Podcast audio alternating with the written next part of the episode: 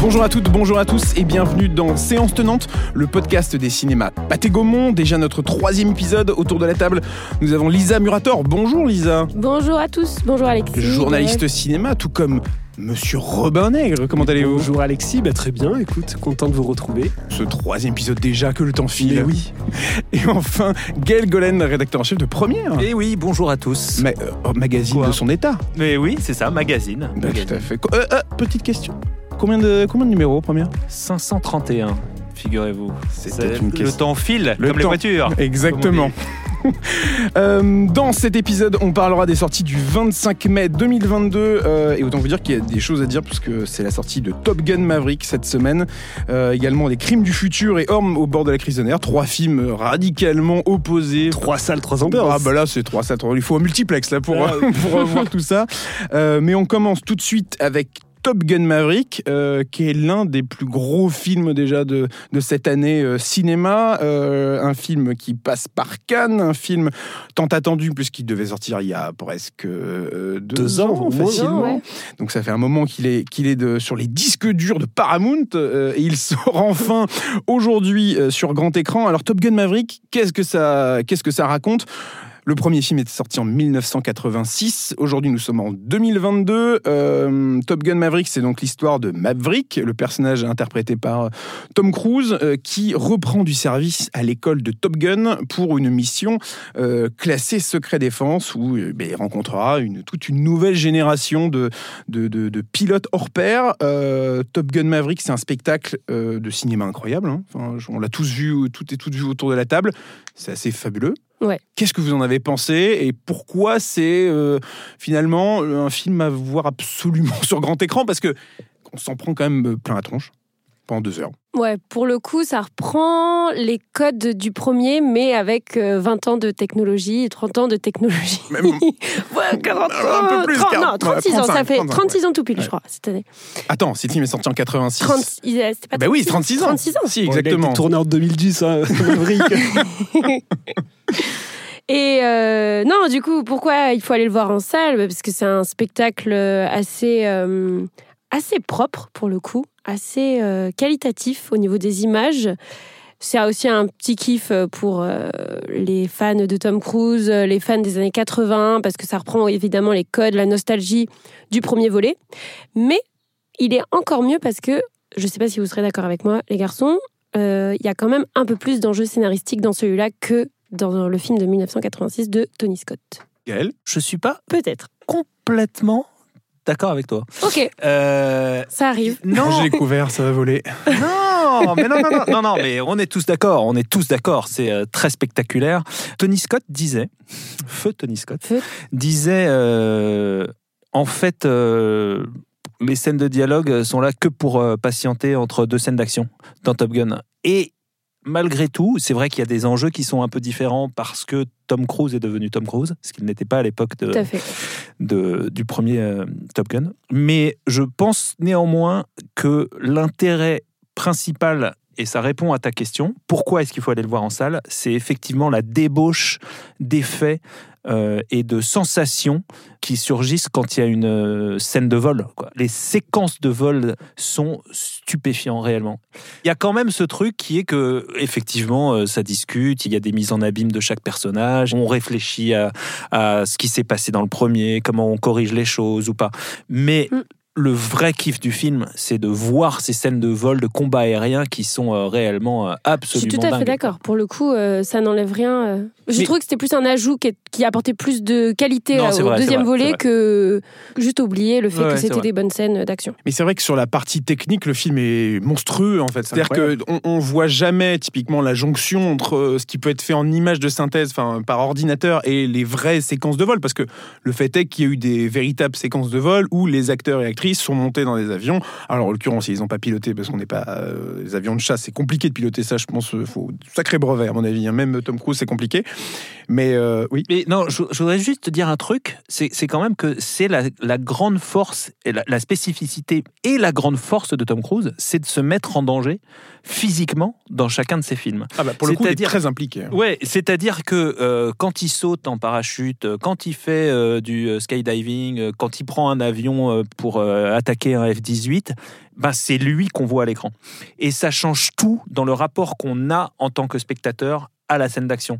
C'est-à-dire que moi, j'adore une autre franchise qui est celle de, Daniel Craig dans les James Bond, mais ça me manque en réalité de voir que eh ben il est doublé dans les scènes les plus spectaculaires voir Tom Cruise à chaque fois faire les trucs les plus dingues prendre enfin euh, mettre sa vie en jeu à chaque fois dans ses films, en réalité, ça crée un rapport euh, au spectateur qui est complètement fou. Et ce qu'on voit là dans, dans Top Gun, Maverick, euh, c'est ça, quoi. C'est-à-dire que il est, euh, il passe. Alors, je sais pas s'il va à Mach 10 comme euh, à Mach 10 comme, le personnage, très je audacieux. ne pense pas. Mac 10. Mais il n'empêche, on le voit prendre des risques, on le voit dans le cockpit aller au- aux limites extrêmes de ce qu'il peut endurer lui personnellement, et ça nous met nous en tant que spectateurs dans une situation euh, d'implication qui est complètement hors norme. Mais d'ailleurs, pour la petite anecdote, alors certes, les acteurs du film ne pilotent pas, véritable- n'ont pas véritablement euh, piloté les avions euh, sur le tournage, parce que bon, vous imaginez euh, que piloter un avion de chasse, ça demande quelques compétences techniques que même Tom Cruise, en l'occurrence, n'a pas,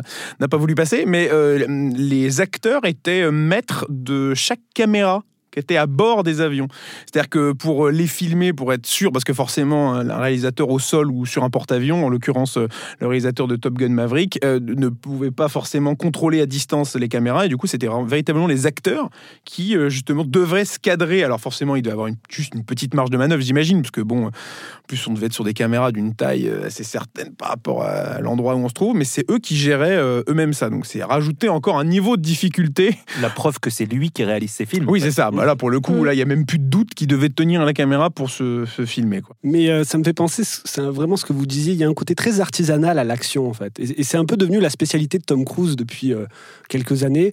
Euh, à chaque fois, ces films ont un aspect très réaliste dans l'action qui est montrée, très lisible. Enfin là, c'est euh, pour Tom Gun Maverick notamment, c'est assez incroyable comme on est tout le temps, on comprend tout le temps ce que l'action veut nous raconter. Et la géographie de l'espace aussi. Et ça, c'était d'ailleurs bah, C'est-à-dire peut-être que- un reproche qu'on pouvait faire au premier, mais, mais qui a quand même quelques années, donc on comprend les, les limites de l'époque. Peut-être qu'ils pouvaient Euh, pas faire ce voilà, qu'ils voulaient. y avait ça, des images. euh, Bon, on ne X, savait pas euh, forcément ouais, ouais. où étaient les avions, euh, où étaient les avions ennemis, alors que là, dans Top Gun Maverick, c'est d'une lisibilité qui est assez incroyable. euh, et, et l'action devient encore plus intéressant à suivre. Enfin, c'est vraiment beau. Alors, la réalisation euh, de Joseph Kosinski, donc que Tom Cruise retrouve après Oblivion, Joseph Kosinski qui avait réalisé juste avant Oblivion euh, Tron. Tron, l'héritage. Ouais. ben, je trouve que sa réalisation, elle est très subtile en fait, parce qu'il essaye pas d'en mettre plein la vue par des effets de caméra euh, forcément incroyables, mais il sait que ce qu'il filme suffit.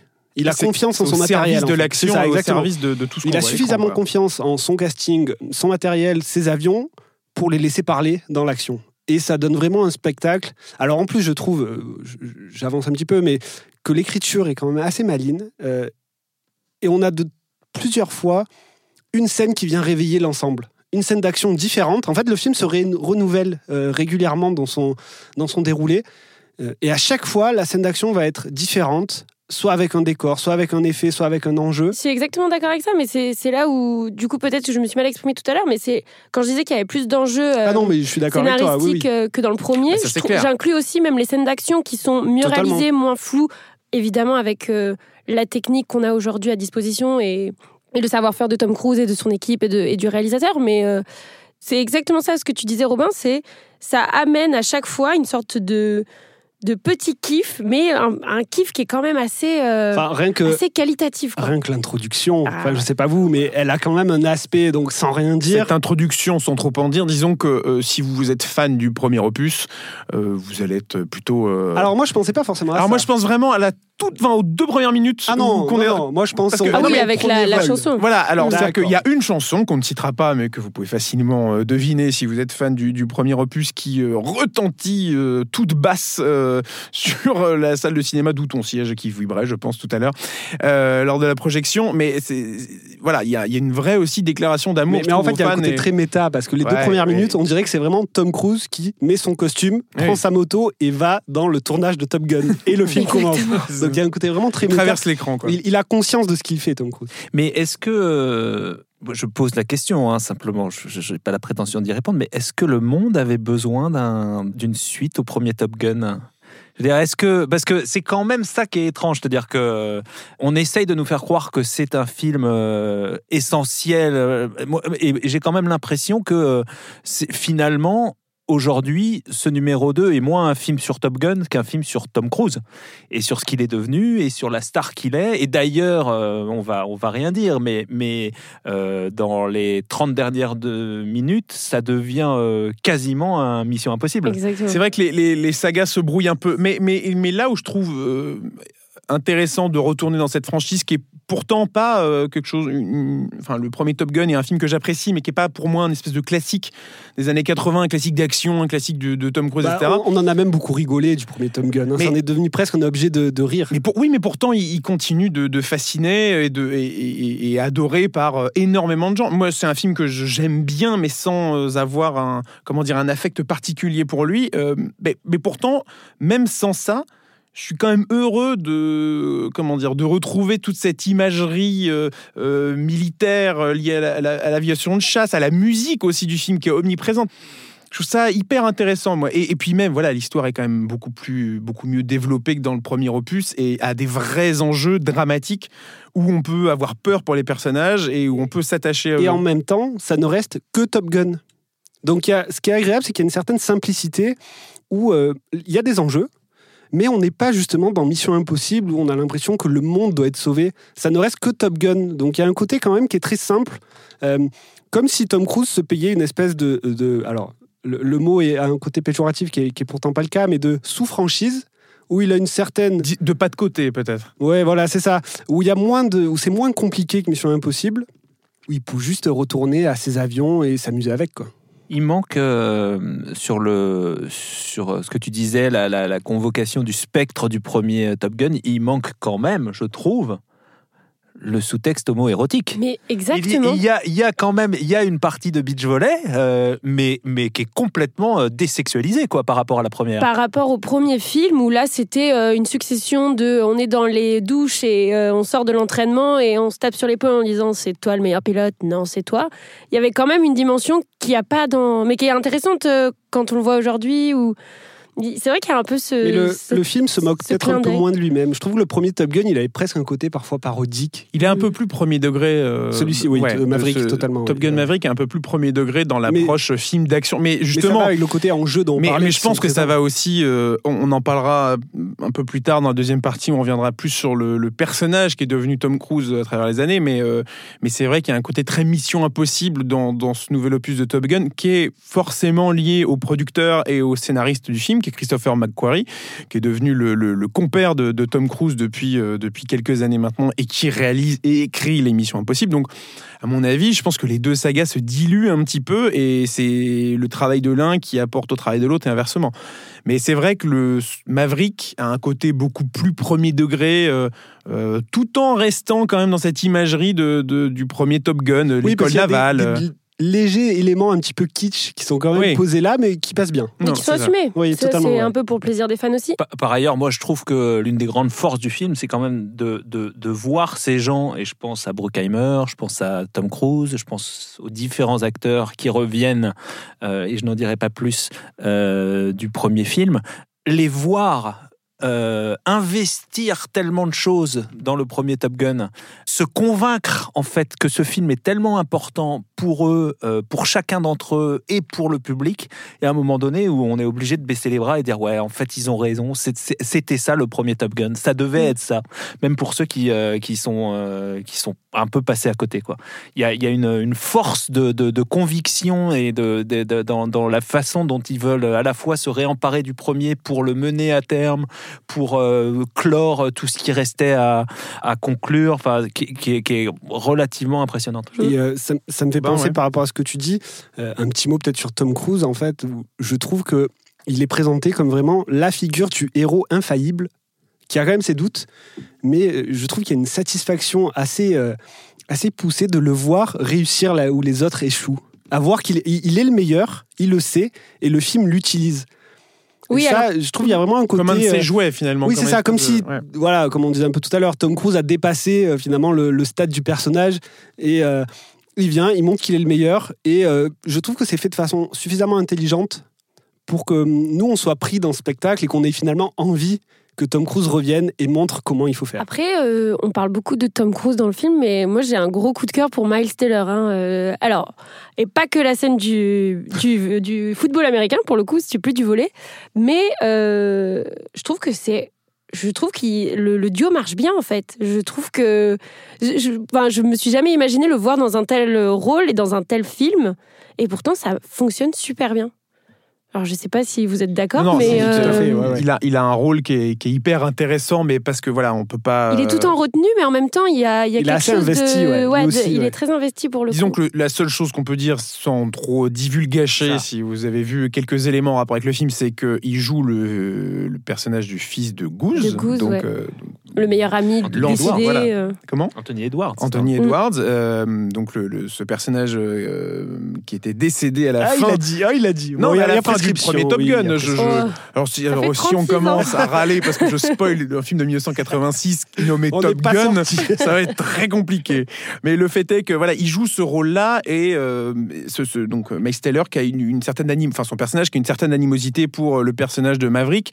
Et donc il y a toute une relation. euh, Enfin, ça va être le fil rouge hein, de, de- de ce film-là, du premier plan jusqu'au dernier, sur comment évolue cette relation. Et, et- et c'est en ça que c'est euh, Puis ils en font pas trop. ultra intéressant. Ils en font pas trop non plus. Je trouve qu'il dans la relation, il il y a quand même une sorte de pudeur ou de distance entre eux tout au long du film, sans que ça en rajoute. euh, Enfin, j'ai trouvé qu'il n'y avait pas ce côté larmoyant qu'on aurait pu euh, attendre de Top Gun et du fait de sa relation, euh, enfin de la relation de Maverick et de Goose dans le, dans le premier film. Je trouvais que c'était assez. euh, Il y a un léger mot vraiment parce que je viens d'y penser. Ce qui est aussi très sympa, c'est de voir là, cette fois-ci, Tom Cruise en tant que euh, professeur.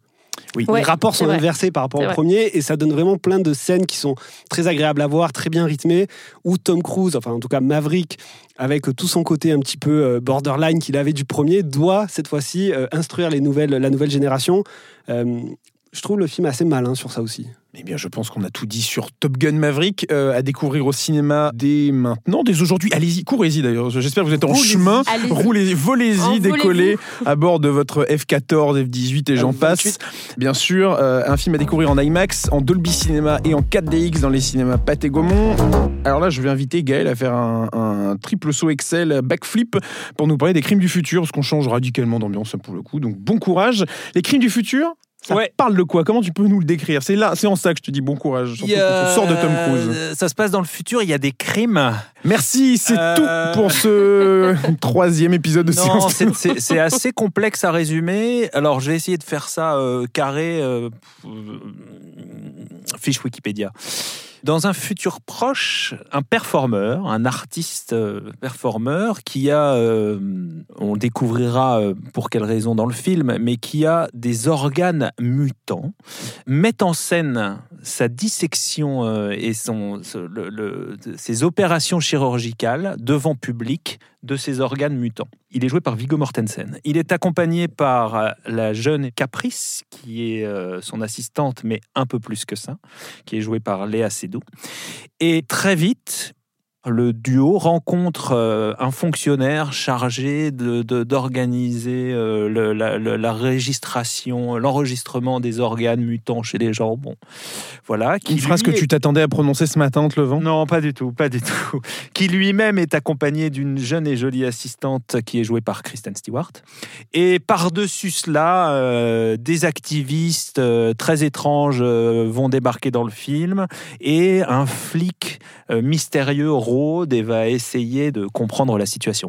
C'est euh, pas si compliqué que ça en fait, mais disons que j'ai pas trop envie d'en dévoiler. Oui, parce que ça, c'est le postulat de départ. C'est le Donc, on- postulat on, peut de départ. imaginer qu'il y a quand même pas mal de choses derrière. euh, Et ce qu'il faut dire tout de suite, c'est que c'est un vrai, vrai euh, film de Cronenberg à l'ancienne, comme on les aime. D'ailleurs, c'est ce qui fait le charme de ce film, c'est que euh, on voit que Cronenberg a décidé de faire le tour du propriétaire. C'est-à-dire que il est là, il y a des, il y a des, des individus branchés, multipris de façon pod, comme dans Existence. Il y a des, des objets bizarres qu'on croirait sorti de Naked Lunch, enfin le festin nu. Il revisite tout le, le- son cinéma d'horreur des années 80-90. Alors vous le connaissez sans doute pour La Mouche, pour euh, Existence, pour Crash, qui sont effectivement des, des- des films de SF euh, prospective, on va dire, qui ont des, des obsessions communes, à savoir euh, le corps, euh, la maladie, la mort, La la, sexualité. psychologie, psychiatrie, la sexualité, tout est là. Tout est là dans ce film. Alors qu'on pensait justement que Cronenberg, depuis, on va dire, une dizaine d'années, était passé, quinzaine d'années même, était passé à autre chose, puisque Depuis Euh, euh, Historia Violence. oui, c'est ça, voilà. À partir de, ça. Violence, Les Promesses de l'Ombre, euh, euh, Cosmopolis. euh, Maps to the Stars. Dangerous Method. Exactement, Dangerous Method. On, on voyait que Cronenberg avait quitté sa petite boutique des horreurs, en fait. Pas forcément pour le meilleur, d'ailleurs, parce que moi, je pense qu'il avait un peu perdu, finalement, euh, au fil des ans. Et là, il revient avec, euh, effectivement, un, un film qui est très personnel. Il a perdu sa femme récemment et je pense que le film est, quand même euh, euh, infusé de cette euh, disparition. Et, et en- encore une fois, il, voilà, il déroule toutes ces, toutes ces obsessions. Et alors moi, ce que j'adore particulièrement dans les crimes du futur, c'est l'espèce d'ironie qu'il y a.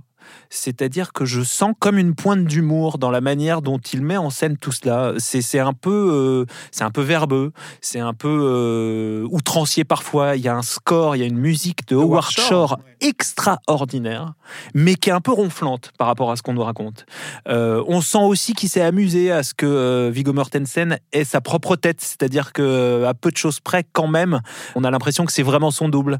Et connaissant la relation que cet acteur a avec ce réalisateur, c'est amusant. Il y, a, il y a beaucoup de choses en fait. Il y a une espèce d'ironie, une espèce d'humour. On disait que dans Top Gun justement, c'était premier degré, la manière dont il revisitait euh, les années 80, dont, dont il revisitait la carrière de l'acteur, dont il réfléchissait à la carrière de l'acteur. Là, moi, ce que j'aime au contraire, c'est que euh, il y a un, un tour du propriétaire, mais qui est fait avec toujours beaucoup de, de, distance et d'ironie, et je trouve que c'est vraiment, euh, vraiment très chouette, vraiment très très chouette. Mais moi, il y a deux choses sur euh, ce film euh, que, dont j'avais envie de parler. C'est effectivement, tu l'as dit tout à l'heure, le retour aux obsessions du corps et à la transformation du corps. Le, le- film le plus marquant sur ça, ça reste La Mouche, qui est vraiment une transformation du corps du début à la fin. Donc ça, je trouve ça très intéressant de voir Cronenberg revenir à ça. J'aimais bien, j'ai bien aimé son dernier film Maps to the Stars, qui avait aussi été euh, sélectionné à Cannes, euh, mais qui date hein, déjà de plusieurs années. Donc c'est agréable de le revoir. C'est ça. ouais. ouais, Il revient après 8 ans de. Donc je suis quand même content de le voir revenir un peu à, à ses débuts. Et ce que j'aime bien, c'est de voir qu'il embarque avec lui Viggo Mortensen. Parce que Viggo Mortensen, donc, qui était un peu son nouvel acteur fétiche, euh, il a fait euh, trois films avec lui. Euh, ben, on l'avait connu dans la deuxième période de Cronenberg. Et là, il vient le prendre pour le ramener à ses débuts. Euh, ben, c'est encore une belle collaboration entre les deux. Moi, j'aimerais dire quelque chose par rapport au film, par rapport à Cannes, en fait. Euh, je trouve Film que... qui sera présenté Alors, en je- sélection. euh, Exactement, qui est présenté en sélection. Je ne vais pas faire de pronostics et m'avancer trop, mais je trouve que ça s'inscrit quand même dans une, euh, une logique avec ce qu'on a eu déjà l'année dernière avec Titan, sur des films euh, chocs, violents, euh, qui questionnent beaucoup le corps, comme vous disiez. Je me dis que peut-être ça peut ne... Enfin, Vincent Lindon peut pas peut-être être insensible à ça aussi, peut-être quand ils vont en discuter avec euh, tous les membres du jury. Je ne veux pas donner de pronostics parce que je ne suis pas une experte non plus. J'ai pas vu toute la sélection, mais... mais peut-être que ça a ses justement par rapport à ce que propose le cinéma, ce que propose Cannes, en fait, ce qui est prêt à récompenser maintenant de nos jours Cannes en Palme d'Or. Je serais très curieux de voir les réactions Mm. euh, des gens à la sortie du film parce que moi, je ne trouve pas ça. on- Il y a eu un buzz pré-canois, euh, comme, euh, comme, comme à chaque fois, sur euh, soi-disant euh, des scènes horribles, insoutenables. euh, voilà.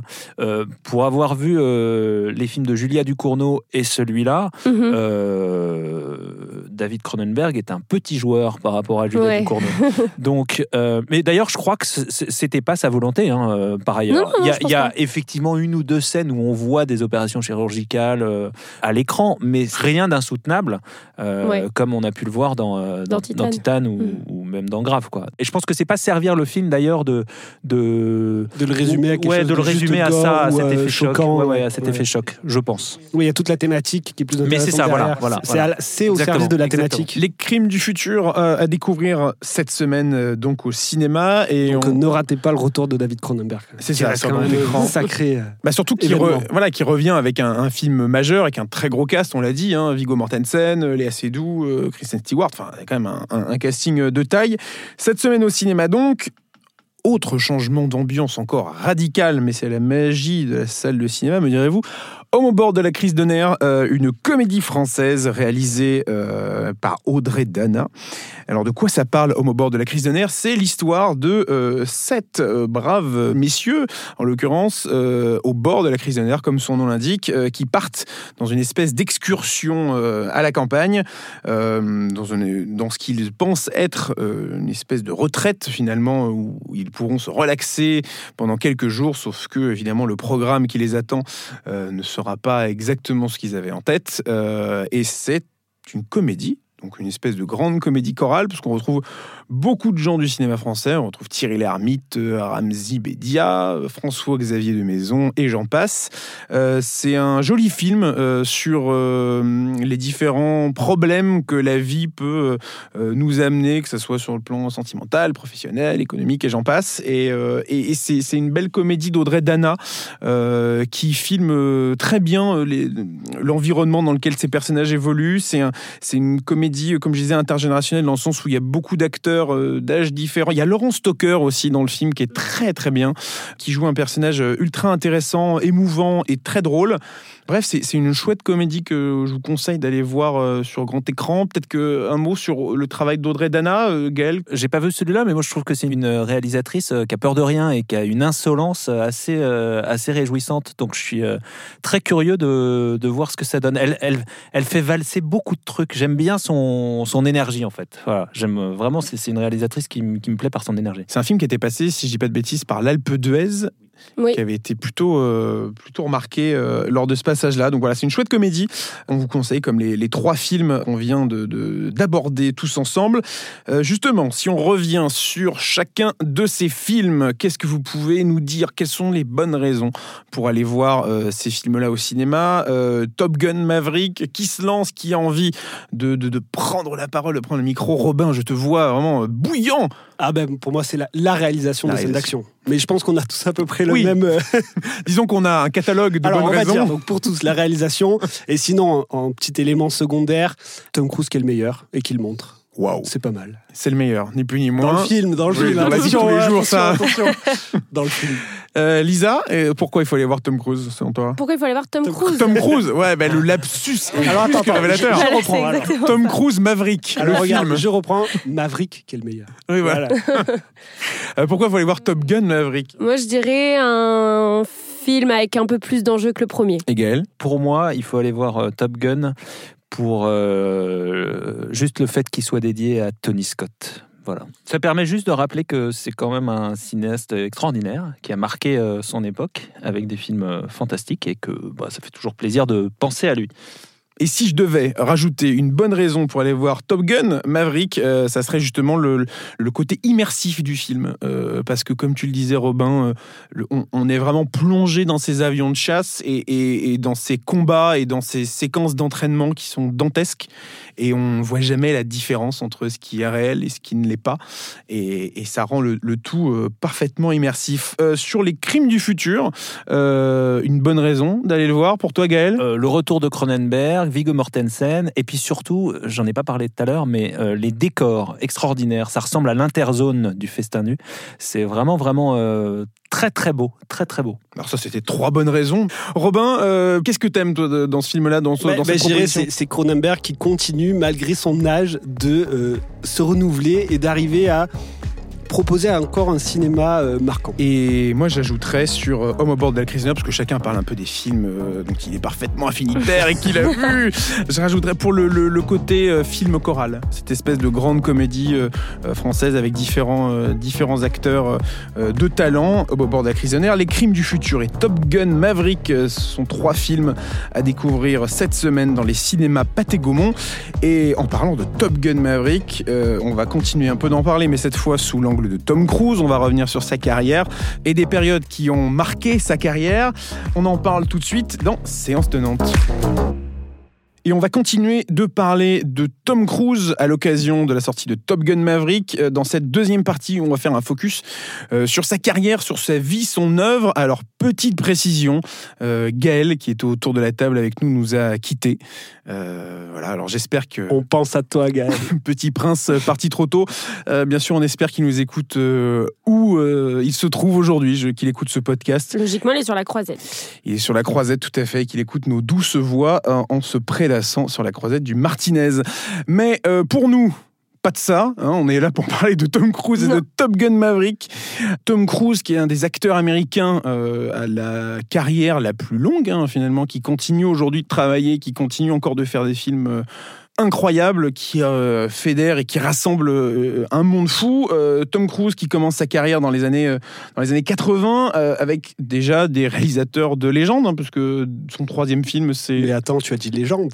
J'ai Ah ben dit voilà, légende. Oh là légende, là, Ridley Scott. incroyable. Regarde, on ne peut pas faire une phrase sans, Sans dire un film avec Tom Cruise. C'est quand même beau. Mission le Impossible. Fallout, très difficile à caser dans une phrase, mais bon, ça c'est un autre sujet.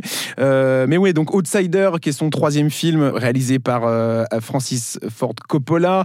On pense euh, ensuite à Risky Business, Legend. C'est un début de carrière quand même assez extraordinaire pour l'acteur, c'est-à-dire qu'il va collaborer comme ça avec des réalisateurs de légende et il va se forger le personnage qui est devenu aujourd'hui euh, Tom Cruise, c'est-à-dire cette espèce d'acteur superstar avec Top Gun, qui est justement l'apothéose de ça, en fait. Lisa? Que dire sur Tom Cruise, à part que je le trouve euh, passionnant. En fait, il a une carrière qui est assez unique dans le cinéma et à Hollywood. Autant euh, on l'a beaucoup comparé à l'époque des années 90 avec Brad Pitt, autant je pense que Brad Pitt n'a pas eu, comment dire, le, le- a pas eu le renouveau que peut avoir aujourd'hui Tom Cruise euh, actuellement avec des gros blockbusters. Mais moi, ce qui m'intéresse le plus, en fait, pour des, des gens de ma génération, en fait, je pense qu'on a plutôt découvert Tom Cruise sur ses derniers films, en fait.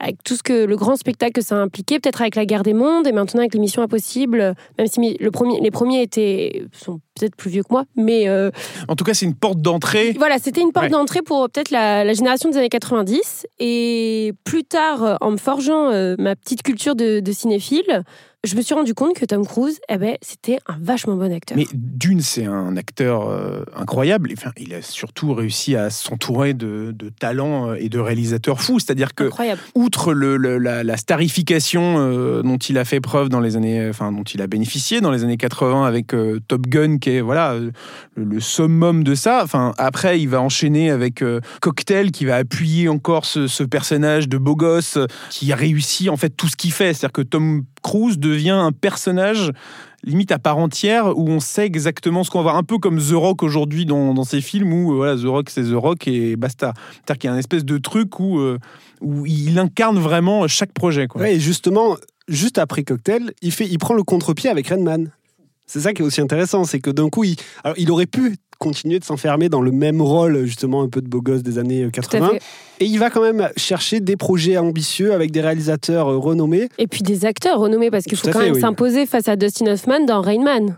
Faut quand même, euh, il y a encore un gros challenge d'un petit acteur jeune qui arrive face à Dustin Hoffman qu'on ne présente plus euh, Ou Paul Dans- Newman dans La couleur d'argent. exactement. euh, qui est un film de Martin Scorsese d'ailleurs. Enfin, oui, juste C'est-à-dire ça. que juste dans les années 80, il bosse avec euh, Ridley Scott, avec Tony Scott, avec Martin Scorsese, avec Oliver Stone dans Né un 4 juillet. C'est-à-dire que juste cette décennie des années 80, euh, le, bah, enfin, le, le mettre sur un espèce de piédestal fou. Et puis les années 90, ça, ça, ça Et il aura une continue dans tous les crédibilité sens, quoi. incroyable. Ouais, Ça n'arrête pas, quoi. C'est-à-dire que les années 90, bah, c'est Jour de tonnerre, c'est La firme de Sidney Pollack, c'est Entretien avec un vampire, A Few Good Men aussi. Few euh, Good Men qui scénarisé est, par qui est- Aaron qui est fantastique. Eyes. Wide Shut, Stanley Kubrick. Bien sûr, et puis Jerry Maguire. Enfin bref, Ça est, on- y. On ne sait est- pas par Il y a aller. beaucoup trop de films en fait de, de, de qualité. En fait, c'est ça le, le- la magie du personnage de Tom Cruise. Quoi. Et puis il y a ce, j'allais dire, ce revirement. Du moins en 1996, il s'empare de la saga Mission Impossible. Mm.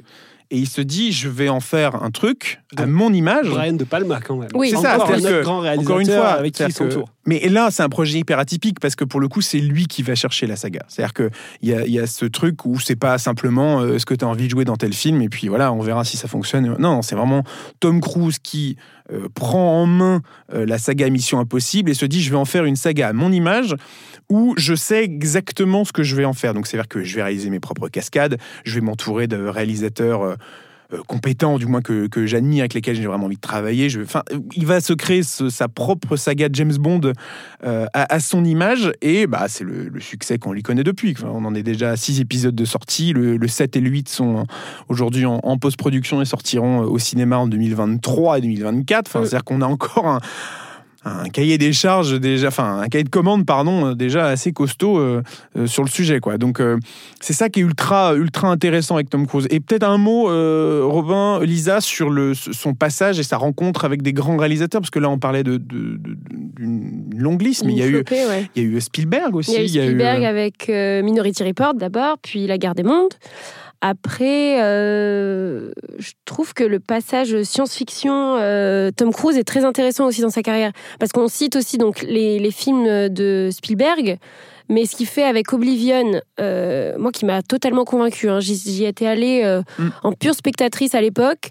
Je suis ressortie de là en me disant, je viens de voir un des meilleurs films de science-fiction Ouais, de ces cinq clair. dernières années, quand c'est ça, au moment où c'est sorti. Je par le pense même que réalisateur de Top Gun Maverick. Exactement, et je pense même que c'est supérieur à la guerre des mondes hein, euh, de Spielberg. Donc, euh, Mais c'est encore plus inédit en fait. Oui, c'était- Oblivion, il y a une, Ouais. enfin, il y a une proposition qui est ultra euh, attirante en fait. Ouais. Parce que La Guerre des Mondes, c'est sublime et c'est un, un- moi c'est un de mes Spielberg préférés.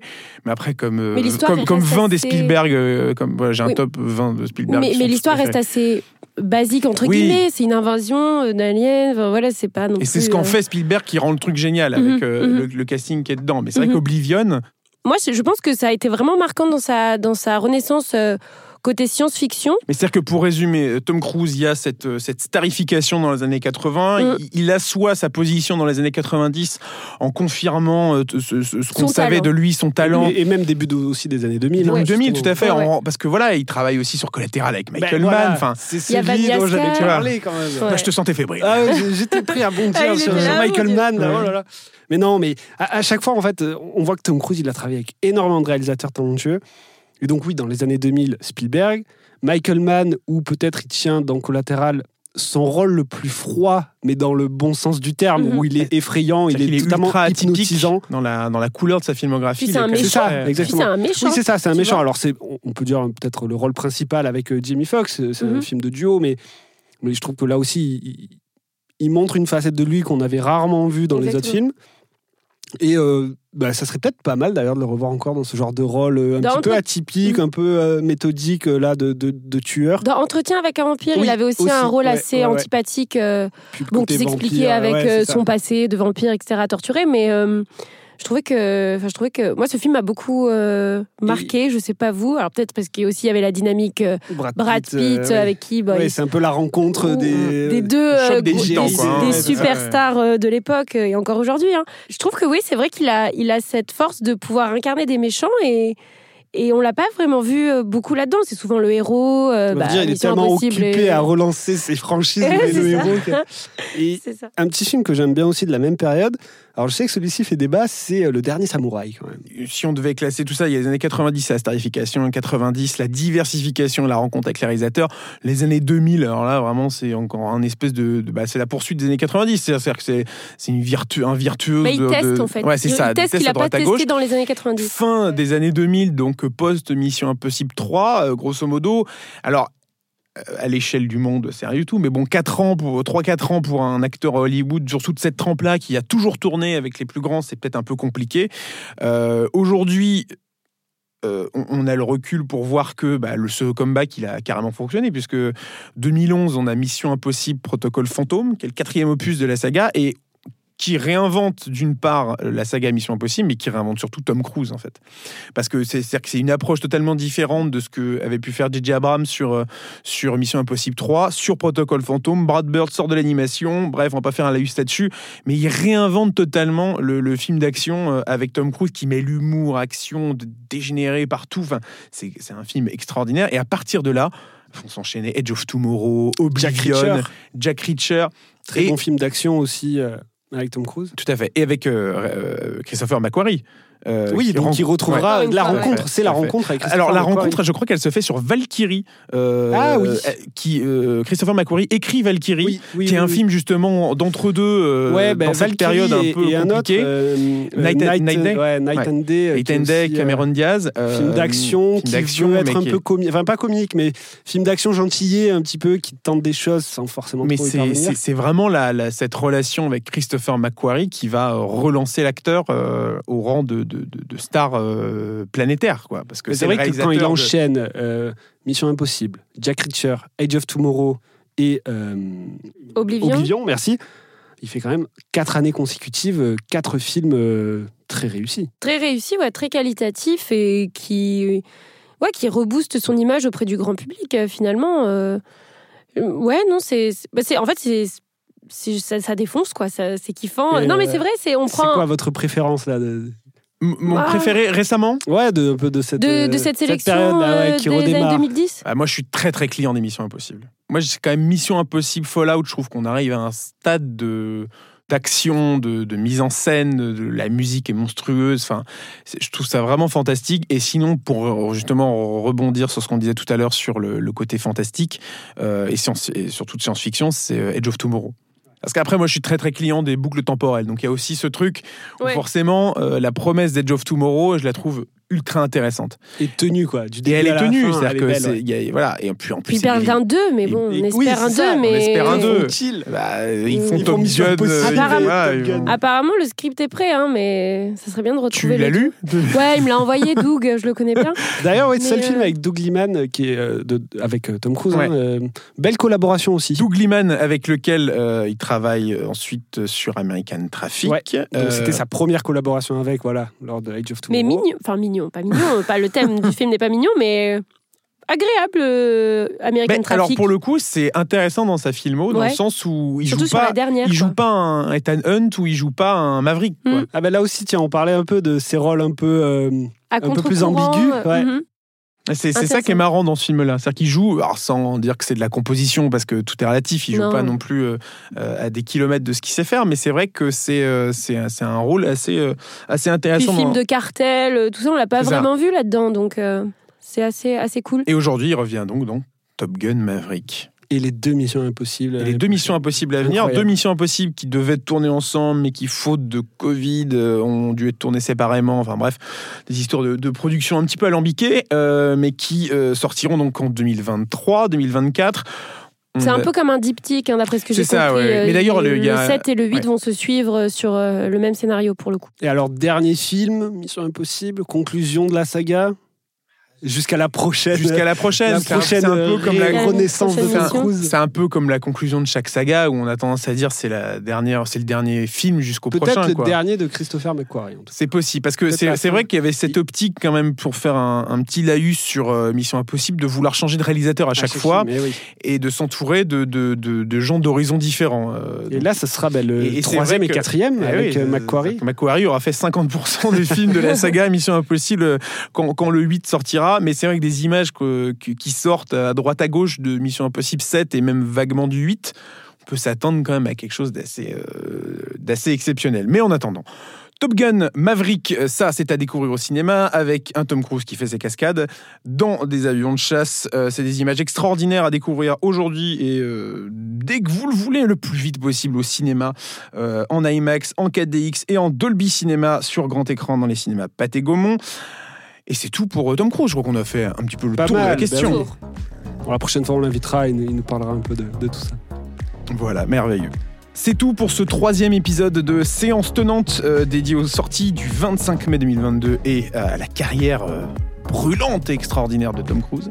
Euh, que vous dire à part euh, d'aller découvrir ce week-end euh, l'actualité cannoise et les films qui font et qui ont fait l'actualité du Festival de Cannes 2022 du 27 au 29 mai à Paris, Nantes, Lyon, Rennes et Toulouse. L'opération Cannes dans vos cinémas vous permettra de découvrir bah, une quinzaine de films de la sélection de cette année en avant-première exclusive bien sûr avec des films qui seront diffusés une seule fois à un horaire bien précis, donc ne ratez pas ça. Euh, après, il faudra attendre que les films sortent sur grand écran bien plus tard dans l'année. Donc allez découvrir ça dans ces cinq villes ce week-end, du vendredi à dimanche. Nous, on se retrouve la semaine prochaine. Merci beaucoup, Robin, euh, d'avoir été autour de la merci table. à toi, Alexis. Merci Lisa. Merci Alexis, Et bien merci les sûr, garçons. On remercie Gaël. Gaël. Euh, On pense à lui on toujours. pense à lui, bien lui. sûr. hein, toujours cette, euh, cette- ce petit soleil, hein, finalement, qui euh, n'est plus autour de la table, mais on pense fort à lui. Merci à tous de nous avoir écoutés. Merci de votre fidélité. Et puis à très bientôt. On se retrouve la semaine prochaine pour un nouvel épisode de Séance Tenante.